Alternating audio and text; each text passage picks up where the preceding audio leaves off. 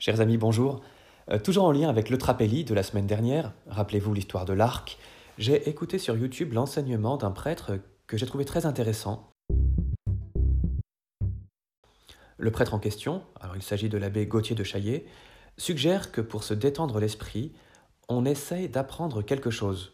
Un poème, une nouvelle recette de cuisine, une langue étrangère, jouer d'un instrument de musique, faire des montages vidéo, faire tourner un livre sur son doigt.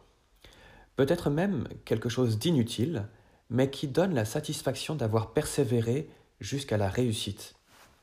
Alors je me suis exécuté. Hier, je me suis dit, puisque je ne peux pas sortir, je vais apprendre à faire du surplace en vélo. Hop, hop, hop, j'ai ressorti mon vélo qui avait pris la poussière dans le garage, et rien que de regonfler les pneus, ça m'a crevé. Mais je persévère, je monte sur le vélo, et là je me dis, mais maintenant, on fait comment? Alors je remonte chez moi et je cherche sur Internet comment faire du surplace en vélo. J'apprends la technique, je remonte sur le vélo, et... Eh bien, c'est pas encore ça, mais je progresse.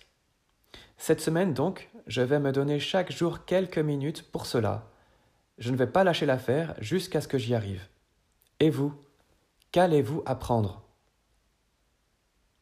Mais une chose m'a frappé.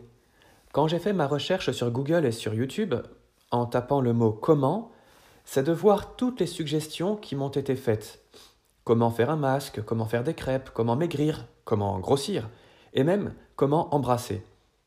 Je vous laisse regarder par vous-même, et demain je reviendrai sur l'une des suggestions de Google vraiment étonnante. En attendant, sur la question du comment, je vous laisse avec le psaume 118.